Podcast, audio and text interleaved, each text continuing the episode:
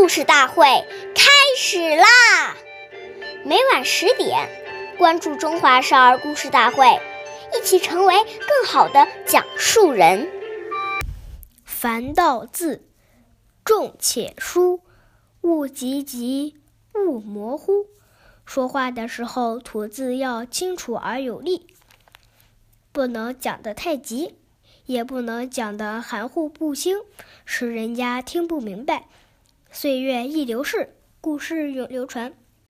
大家好，我是中华少儿故事大会讲述人刘子怡。今天我给大家讲的故事是《裴秀学礼》第四十六集。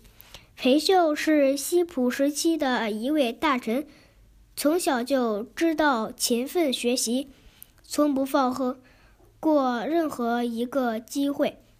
裴秀出生于一个。官僚贵族家庭，所以家中常常有客人来访。家中每次宴请客人时，母亲总是有意让他去端饭送菜，待服客人。裴秀也特别珍惜这样的机会，在接待过程中，裴秀总是言语颠诚，举止有礼。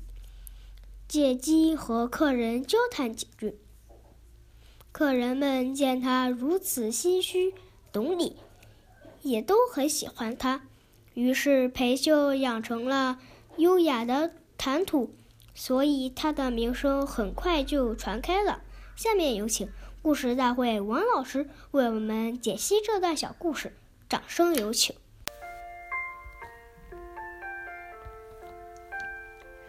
大家好，我是刘老师。